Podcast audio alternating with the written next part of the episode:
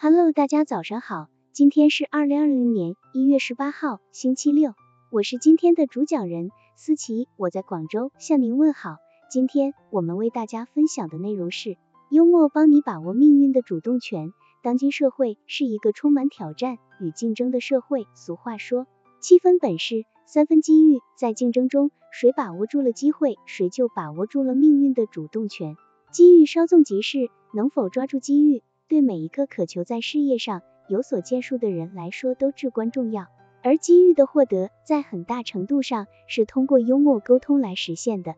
幽默沟通是事业成功的重要因素之一，因为幽默的人会给他人送去快乐，给自己带来好运。某医院一位姓庄的医师能言善辩，不但辩得有理。最让人佩服的是变得幽默，这是他受到同事和病人欢迎最主要的原因。坐在庄医师看诊的诊疗室门口椅子上，可以听到些有趣的对话。先生，您的嘴巴可以不要张得这么大。庄医师对病人说，你不是说要看看我的臼齿吗？病人说，是啊，可是我只不过是在外面看啊。庄医师一本正经的回答，庄医师的意思是，难不成还要把头伸进嘴里看？一句话。让外面几个候诊的病人都笑了，原本有些紧张的心情也轻松下来。有一次，一位年轻母亲抱着她的宝宝来看牙，原因是宝宝的乳牙长得歪七扭八。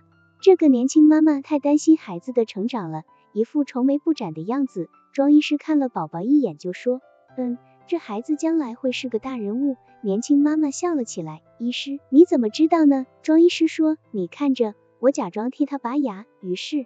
庄医师拿着拔牙的工具，做事要拔宝宝的牙。宝宝以为庄医师和他玩，咧嘴笑了起来。庄医师的聪明机智，不仅让他得到病人及家属的爱戴，也使他受到医院管理者的重视。院长因此提拔他兼任医院的副院长。有人的地方就有竞争，这是无法避免的。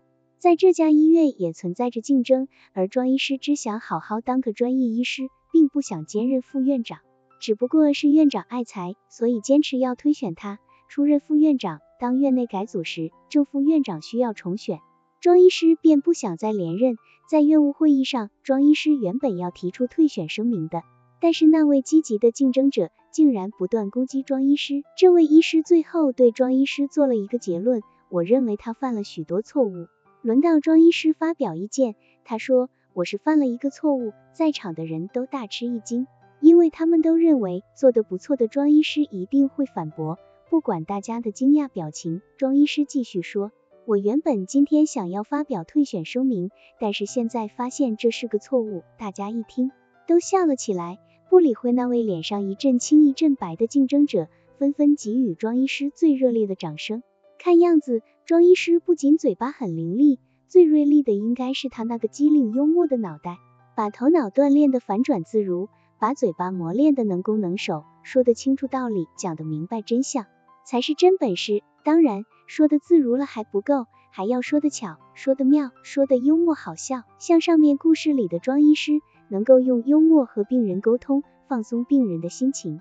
幽默的沟通在工作上帮了他很大的忙，也让他的事业发展的更顺利。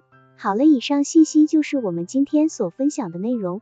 如果你也觉得文章对你有所帮助，那么，请分享到朋友圈，让更多的朋友一起来学习吧！加油，让我们一起进步吧！